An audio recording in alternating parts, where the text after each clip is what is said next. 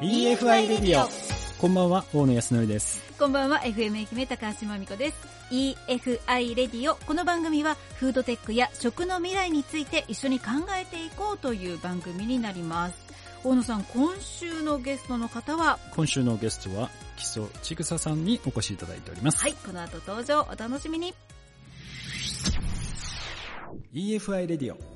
それでは今日のゲストの方ご紹介させていただきます。木曽千草さんです。よろしくお願いします。よろしくお願いします。もう肩書きがいっぱいあってどれでそうなんですよ。紹介しようかなと思ってもお名前だけ紹介しました。はい今はまあ本業といいますかメインでやられてるのは、教育研修をされるはい。会社さんをやっていてその傍ら地域の経営者の人ですとかあと商品とかそういったものをプロデュースプロモーションするそういったところをサポートされている感じですかね。そうですね。会社は能力開発システム研究所という名前で人材育成をしています。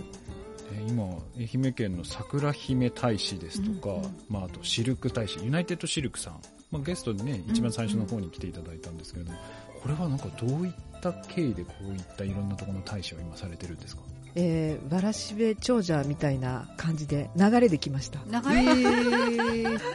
あの一つも目指したものとかもなくて、うん。目標を立てるのも全く興味がないので、その場その場なんですけど、いろんなこう委員とか役員はたくさん頼んでいただくことが今までありましたし、うん。そういうのを引き受けするようにしてましたので、またちょっと変わったのが来たなという感覚でした。うー。ん。でもこう経歴を拝見させていただくと一番最初はそのモスフードで東京に行かれてその後こうなんでこの能力開発システム研究所というところで業務をこうされることになったんですか？はい。モスバーガーの本社に行った時にも、教育の修行に行こうと思って、うんそもそも就職活動して東京に行きましたから、そういう意味で言うと自然な流れというふうには思ってます。なるほどじゃあもう最初の段階から将来そういうのをやりたいっていうふうに決めてらっしゃった、で、はい。まあ、愛媛に戻ってきて、その地域雇用創造推進アドバイザーですとか、その地域をサポートするっていう活動を比較的こう多くされてるのかなっていう印象なんですけれども、はい。どういった思い、どういった経緯で、そうですね。まあ、すべて基礎さんやりませんか？と言われたものがそこに並んでいるので、自分でやりたいものは一つもないんですけれども、でも頼んでいただいたら使命感が強いので、ぜひやらせてくださいという積み重ねですね、わらしべ長者。なんかちょっと先週と同じ空気を感じます。先週の山内美智子さんも頼まれごとは試されごとっていうので全部引き受けてきたらこうなっちゃったんだよみたいなお話をしていただいたんですが、うんでも、木曽さんのはもう幅広いですよね。そうですね、まあ、長く愛媛で仕事させていただいているので、まあ、いろんなジャンルの方に知り合いがいますし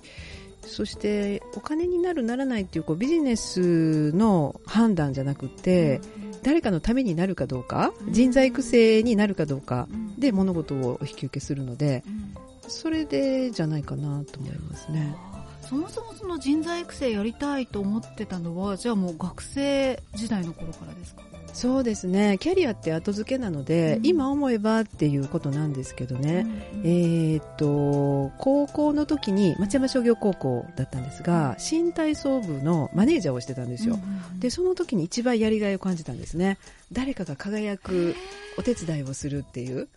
そこでこう自分が踊りたいとか自分がこうステージに立ちたいみたいなことはなかったんですか？はい。最初いけるかなと思って入ったんですけどみんな小学生とかから始めてて全然運動しないから知らなかった。今から柔軟体操じゃ間に合わないってことが分かったので、うん。もう速攻で裏方に回って、うん。でもそれからはもう裏方の方が楽しくて仕方ない。もうみんながやってるのがもうなんかキラキラして見ちゃうみたいな、はい。大好きです。そこがもしかしてなんか一つの原点？あそうです、ね。はい。ちなみに今愛媛でこういろいろ桜姫大使もシルクもいろいろこうやられてますけど千草さんから見て愛媛県の魅力？ここはすごいなって思うなんかどういったところがあります？そうですね。魅力とそうじゃない点はもう本当性格と一緒で表裏一体かなと思うんですが人のつながりが多いとかしやすいとか、うんまあ、気候がいいとか食べ物が美味しいとか、うん。まあ、そのあたりのよくあるところはまあ感じてますね。逆に言うと課題ってどの辺にあると思います？はい、そのあたりが全部逆に言うと課題でもありうん、例えばつながりがあるというのはいい面でもあるんですが、逆に言うと自分の現在地が分かりにくい、どこに行っても知ってる人なのでうん、あ、こういう感覚よねっていう感覚がマンネリ化しやすい、うん。うん新しいものが入りにくいっていう感じがありますからうん、それは良し悪しだなと思います。うん。まあ、そういうこう課題がありながらこれからその愛媛はどうやったことをやっていくと経済とともにこう成長していけると思います？そうですね。あの私はテーマとして強い個人を作るっていうのがもうずっと前からテーマなんです。チームも大事ですが個人が強くないといけないと思うのでじゃあ強い個人ってどういうことなのかというと、まあ、自分で自立できる。それは収入でも考え方でも生き方でもということは会社の中で働いてもいいし個人でお仕事をしててもいいんですが自分がもう一つの2枚目の名刺が作ることができたり自分の役割として使命感があるところがあったりそういうふうにうーん自分で自分のキャリアを切り開いていけるっていう人が増えることが一番大事かなと思います。それも男女問わず。男女問わずですね、うん。子供さんも含めてあの人は人と出会ってじゃないと成長できないので、人材育成って化学反応だと思ってますから、その化学反応が起きるっていうことが地域を活性化するとかいうこのふわっとした言葉とイコールじゃないかなと思いますので、そういう意味では強い個人を自分がどう生きたいのどうしたいのと、コロナになってむしろその答えがいやバリエーションが増えたんじゃないかなと思います。いやーもうその強い個人を作るっていうのがもうジェイさんの経歴から出てますよね、うんうん。にじみ出てますね強い。強い。でも私もサラリーマン時代からそのソフトバンクの大野ではなく、うん。もう大野康則っていうブランドにして、で直接仕事が発注とか依頼が来るようにやっぱりしてたのでやっぱそういうのをしてると全然怖くないんですよね、うん。何があっても、で会社って結局なんだろう会社のこう考えてることに合わせて配置転換もあったりとかいろんなことをやらされるんですけど別に自分でちゃんと個人を持ってればうん。影響を受けないんで、まあ、その穏やかな気候、穏やかな県民性みたいなところの、ね、さっき千草さんおっしゃってた裏返しというか、穏やかがゆえに、ちょっとこう人のこう空気を読んじゃうみたいなところもあるかもしれないですね。でもなんかそういうものを活かせれば多分こう国内だけじゃなく世界で戦っていけるようなビジネスは作れるんじゃないかなとは思っていますけどうんいや愛媛県そういう意味ではすごくポテンシャル本当に高いものがいっぱいあってそういう意味ではチルクっていうと多分私よりも詳しいと思いますけどなんかこう繊維っていうか洋服とかああいうもの以外も実は最近食品の方でもすごく注目されてるんですよね、今だと食品添加物として使うそうすると栄養もあるし、うん。賞味期限が伸びたりだとかあの今までとは違う使い方っていうのがすごく注目されている今ユナイテッドシルクもかなり規模も拡大してきてますもんね。そうですね。もう世界中から今注目されてるっていう感じで。そうですよね、はい、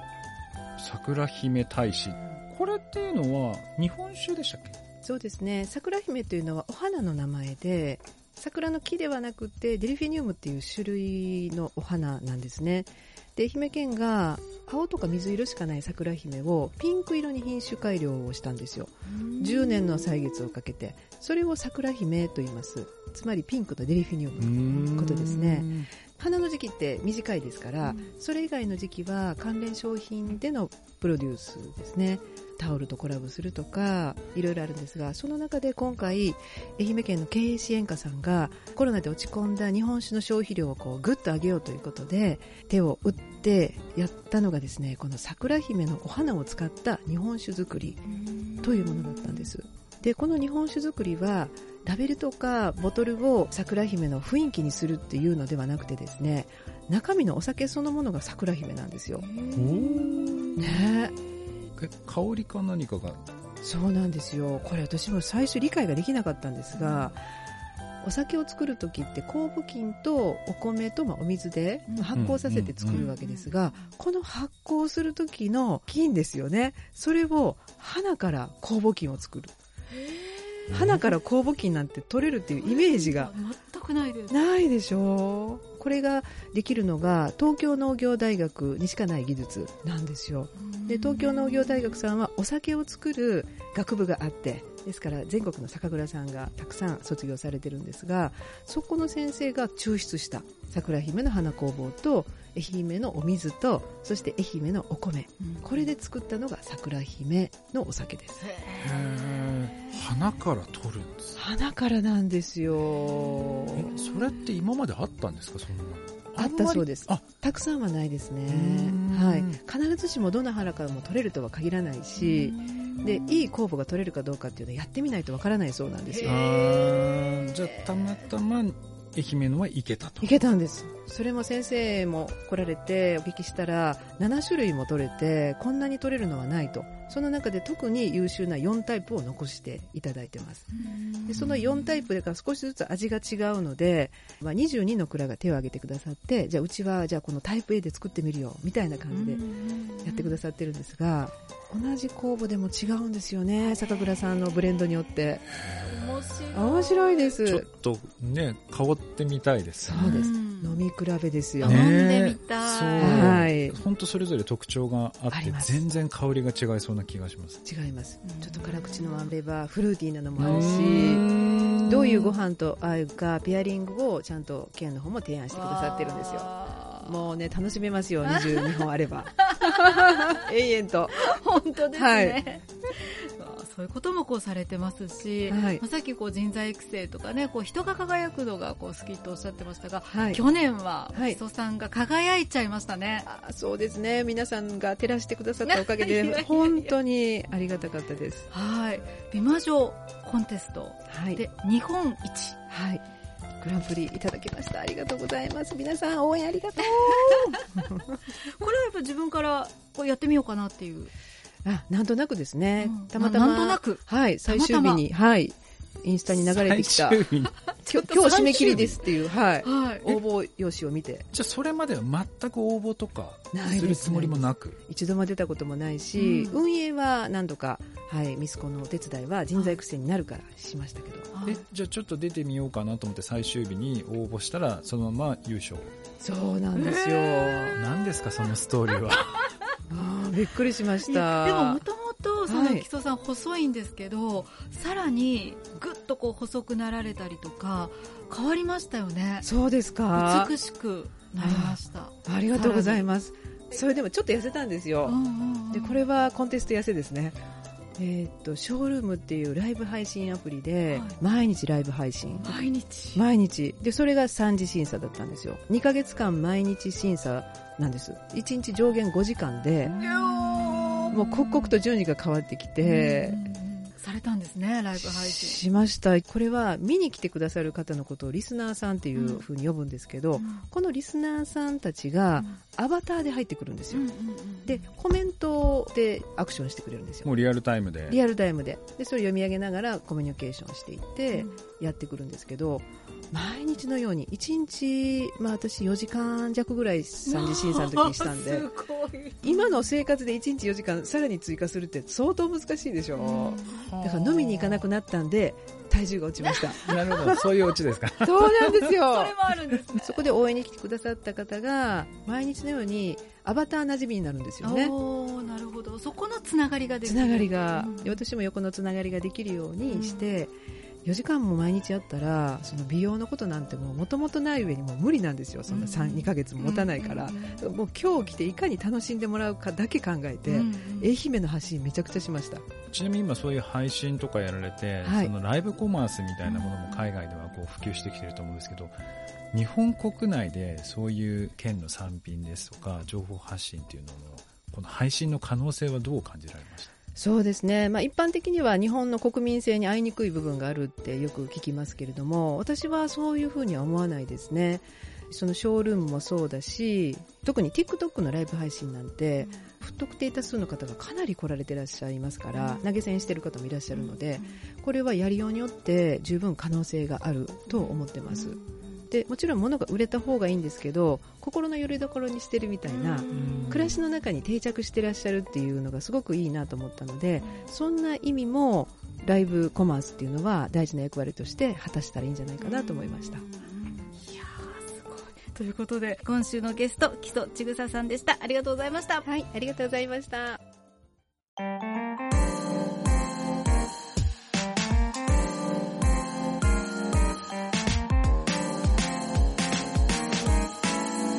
EFI トピックスさあここからは EFI トピックスのコーナーです。大野さん今週はどんな話題でしょうか？はい、えー、先週、まあ、スペインのちょっとお話をさせていただいたんですけれども、はい。今ヨーロッパでうん。そのフードテックがどうなっているのかというところをちょっとお話ししたいなと思います、はい。で世界のフードテックのイベントがなぜスペインで開催されたのかと言いますとですね今実はスペインを含めた EU ヨーロッパがですね急激にフードテック伸びてるんですね。で何が伸びてるかというとですね一番すごいのがもう農場ですね。で、えー、とビニールハウスの要は施設園芸と言われているもので、トマトだとかキュウリだとかそういうものを育てていて大きさ的に言うとですね東京都よりでかいです。ええ東京都よりでかい。東京都よりでかい。そんな規模の設備が実は言うともうボンボンできてるっていう。でなぜそれだけのスピード感を持ってできてるかと言いますとですね通常そういうのって例えばなんか愛媛で何かやろうって時ってまあ愛媛県から支援を受けてやるっていうのがまあ最近のパターンかなと思うんですけれども彼らは国だけではなくその地域の国ごと要は5カ国とか7カ国集まってみんなで一緒にやるっていう方法をしてるんですよ。だから集まってくる金額も技術も人もノウハウもすごく大きくてそれで一気にこう成長してきてるっていうのがあるんですよね。なのでこれから何を学べるかというとぱり一社単独とかあとは県内愛媛県内だけでやるとかではなくどちらかというといろんな企業さんそして他の県、まあ、場合によっては海外とかも含めて連携しながら多分やっていくってことがこれから大事だしそういう世界で戦っていくためにはそういうやり方をやっていかないとなかなか難しくなってくるのでただまあ難しいのはじゃあどうやってやればいいんだろうっていうのがあると思うのでそのために財団とか EFI コンソーシアムがあるぜひそういったところもですね問い合わせいただければなと思います。はい。ということで今週の EFI トピックスのコーナーでした。EFI レディオ